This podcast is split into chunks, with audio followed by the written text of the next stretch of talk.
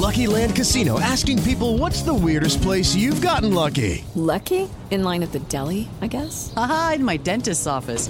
More than once, actually. Do I have to say? Yes, you do. In the car before my kids' PTA meeting. Really? Yes. Excuse me, what's the weirdest place you've gotten lucky? I never win and tell. Well, there you have it. You can get lucky anywhere playing at LuckyLandSlots.com. Play for free right now. Are you feeling lucky? No purchase necessary. Void where prohibited by law. 18 plus. Terms and conditions apply. See website for details. Ciudadanos informados, informando. Este es el podcast de Iñaki Manero, 88.9 Noticias. Información que sirve. Tráfico y clima cada 15 minutos. Hoy es quincena de Rodrigo González, especialista en comportamiento de perros, director de la Asociación Ladridos Ayudando y de la Escuela Canino Manos Ladrando, porque nos va a platicar por qué no gritar y regañar a los animales de compañía. Es lo mismo que si gritas y regañas a un bebé. Uno, no te van a entender y dos, van a entender el lenguaje, ¿no? Van a entender el tono en el que estás diciendo las cosas. Eh, y se va, van a, va a causar estrés en tu mascota aprehensión en tu mascota. Entonces a lo mejor también pues el, a toda acción corresponde una reacción. A lo mejor la reacción pues, puede ser un ladrido, de advertencia incluso. A mí no me ladres, ¿no? Yo no estoy haciendo nada. O sea, no desahogues tus frustraciones en mí porque no estoy haciendo nada dentro de los límites de la inteligencia de estos animales, finalmente. Mi querido Perro Rodrigo, ¿cómo estás? Buenas tardes. No, Iñaki, humanidad que nos escucha, pues muy muy contento de poder compartir este tema que me parece verdaderamente delicado, dado que tiene que ver básicamente, como siempre, con la relación eh, que tenemos pues con nuestros mejores amigos y a los que lamentablemente siempre eh, terminamos tratando como, como enemigos, diría yo, por, por circunstancias muy comunes. Eh, los gritos, los regaños violentos no son otra cosa más que una muestra de una relación inestable eh, donde no hay una comunicación congruente, lo cual suele darse incluso de entre nosotros, ¿no? Eh, hay técnicas incluso comunes, ¿no? Las de entrenamiento que también nos invitan a aplicar violencia y maltrato y a veces hasta el abandono en razón de que no obtenemos las respuestas que quisiéramos. Y esto, bueno, pues se da obviamente porque estamos molestos con nosotros mismos, esperamos respuestas inmediatas de quienes dependen de nosotros. Esto que comentabas tú anteriormente sobre nuestros hijos es exactamente eso. Es decir, la similitud es por completo. Eh, tenemos a seres que están ahí eh, amándonos en espera de, de, pues de los mensajes que les demos, pero en razón de la relación que estamos teniendo en el día a día de una manera confusa, pues no podemos obtener lo que queremos y ahí entra entonces los gritos, el maltrato, la frustración básicamente que, que tenemos porque pues decimos algo y al obtener o no obtener una respuesta como la que esperamos, pues nos ponemos muy mal. Entonces, obviamente, esto eh, hay que eh, aclarar que hay una capacidad de percepción y de disponibilidad de parte de, pues, de nuestros animalitos de compañía. Eh, pero pues depende obviamente del trabajo diario que tenemos en la relación, que tiende que estar pues básicamente basado en, en, paciencia, congruencia, amor, sobre todo, ¿no? Para que lo que sea que les pides lo hagan.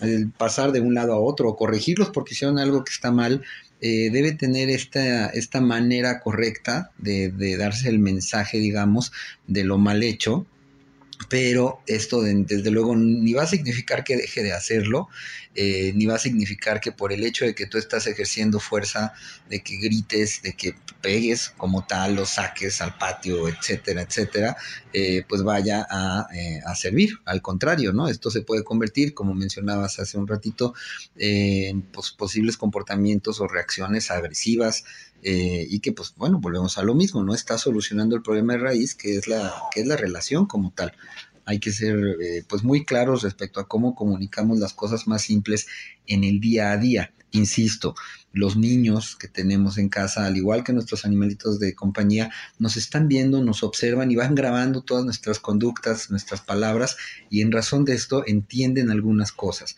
Después nosotros les pedimos cosas que no sabemos explicar muy bien o los confundimos con nuestra adultez y entonces se da la confusión total. Y cuando queremos solucionar algo, pues básicamente nos encontramos con una no reacción o una reacción negativa o incluso con retos. Y ahí es donde pues se da el conflicto. Queremos ponerlos a nuestro nivel intelectual, pues desde luego no se puede. Nosotros tenemos que buscar la manera de que ellos entiendan que están cometiendo algo que no se debe de hacer pero ni los gritos, ni las agresiones, ni los periodicazos, creo yo, ni para los niños chiquitos, ni tampoco para los animales de compañía la solución. ¿Cómo hacerles ver? ¿Cómo hacerles ver que a lo mejor eh, están actuando no como se debe, que están haciendo algo que a lo mejor eh, se están comiendo el sillón o están eh, haciéndose pipí, no, no se tienen que hacer pipí, ¿no? a veces, a veces nos desesperamos porque no entienden, finalmente creemos o queremos que respondan en nuestro mismo idioma o que respondan con nuestra misma capacidad intelectual, pues imposible, ¿no? Desde luego y nos desesperamos y a lo mejor recurrimos a la violencia, a los gritos y a veces incluso hasta la agresión física. ¿Cómo hacer para que entiendan el mensaje sin necesidad de la violencia? Porque la violencia no solamente es física, también es, ¿no? También es eh, con una emisión de voz. Sí, Iñaki, esto que, mencionas pues es eh, muy importante porque como ellos tienen una capacidad auditiva eh, superior a la nuestra, pues de ahí que con un gritito tienes para que el perro se espante.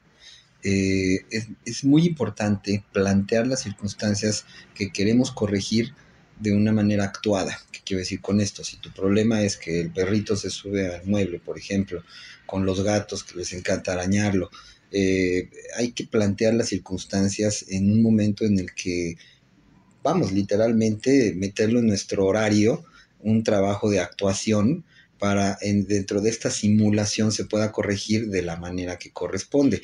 Porque lo que sí es un factor muy determinante para reaccionar mal es que se da el problema cuando estamos ocupados, por ejemplo, ¿no? Y entonces volteas y el perro se está haciendo el baño o se subió donde no debe y entonces vas hacia la corrección, te tropiezas, te caes, eh, el perro se echa a correr, se te cae lo que traes en las manos, se convierte en una situación muy estresante y no corriges el problema. Si lo actúas, cualquier situación de la que estemos hablando, entonces el perrito o el gatito van a poder entender de qué se trata. Es decir, planteo que suba al sillón, incluso hasta puedo medio provocarlo para entonces corregirlo en un tono adecuado, enseñarle también de manera corporal que debe de bajarse y evitar que se vuelva a subir repitiendo esto varias veces al día, entonces va quedando de claro cualquier situación. Los gatos entienden muy bien, por ejemplo, algunos son bien necios, pero bueno, este, pero la mayoría de los gatos entienden muy bien el no estar rasguñando los muebles, que es una de las mayores quejas de los que tienen gatos en casa. Están estos rascadores que los puedes comprar en cualquier tienda para, para animales de compañía y en el momento en que ves que el gato está rascando, no en un mueble, le pones, lo agarras, le pones las garritas en el rascador y empiezas a rascar con él, ¿no? Para que se vaya familiarizando. Pero como a veces, a veces nos da mucha flojera, ¿no? El estar repitiendo esto hasta que, hasta que se les quede, eh, lo dejamos, ¿no? Y otra vez regresan a la mala práctica de estar rascando. O sea, se necesita eh, darle continuidad, este, y es algo que de repente no queremos proporcionarles, Rodrigo. Sí, lo que pasa es que no lo hacemos ni con nosotros mismos, ¿no? Ejemplo de esto es como cada inicio de año nos proponemos muchas cosas y nomás no las logramos a mitad de enero, ya lo dejamos todo. Entonces, cuando estamos hablando de alguien que depende de ti, precisamente al ver y al notar que tú planteas algo que no respetas, pues terminará por darte el avión, porque de manera instintiva ellos siguen a un alguien, vamos a plantear la palabra líder con mucho cuidado, este, a quien respetan básicamente porque se suele mostrar seguro concreto y objetivo respecto a lo que plantea. Pero si tú dices en un momento, no te subas al mueble, por ejemplo, y luego lo, lo dejas que se suba y no le dices nada, y de repente... Ah, ya que se suba, ya gato ya me tiene harto, ¿no? Exacto, y entonces corriges de manera no adecuada según tú estás harto, cuando lo que has hecho constantemente es darle el mensaje no solo de lo bueno o lo mal hecho, sino de la incongruencia que sobresale nuestra especie, y de aquí que nos ven como seres... Eh, pues básicamente con discapacidad, en un sentido de que no completamos lo que planteamos y se hacen cargo de nosotros. Por eso las relaciones que podríamos plantear un tanto enfermas respecto a la dependencia y la falta de concretez de mensajes que hay entre ellos y nosotros es en razón de que no terminamos de eh, dar un mensaje eh, por completo. Sí, por eso luego nos llevan un ratón muerto, ¿no? Los gatos, como diciendo, mira, pobre güey, no sabe ni casar, te lo voy a llevar, mira, para que... sí, y eso que planteas del gato, por ejemplo, es tal cual, es decir, el poder estar con él, que rasque su, su, espacio que le corresponde, es tiempo. Entonces, esa dedicación que tenemos que, que, darles, y obviamente basado en un conocimiento, si es necesario con un especialista, y si no, bueno, te informas, hoy en día hay muchas este, oportunidades en las redes sociales, etcétera, van a hacer que tu animal animalito te adore y te respete. Pero si no te comprometes, si no tienes una rutina con objetivos y una comunicación congruente y basada en la ética, en la ética y el amor, olvídalo. Más o menos, más bien eh, repetición, ¿no? Del, del buen ejemplo, sin gritos, sin sombrerazos, mucho menos con agresiones físicas, pero es una cuestión de paciencia. Y si no tienes esa paciencia, pues yo te recomiendo que, pues que no tengas animales de compañía finalmente. Rodrigo, ¿dónde te encontramos? Estoy en YouTube eh, como Perrisección 2 con número y en Instagram y Facebook como Ladrillos Ayudando 2 y Humanos Ladrando. Muchísimas gracias, Pedro Rodrigo González, especialista en comportamiento de perros y director de la Asociación Ladrillos Ayudando, de la Escuela Canino Humanos Ladrando. Un abrazo como siempre. Gracias. Un abrazo también para ti y saludo para toda la humanidad. Warf, miau.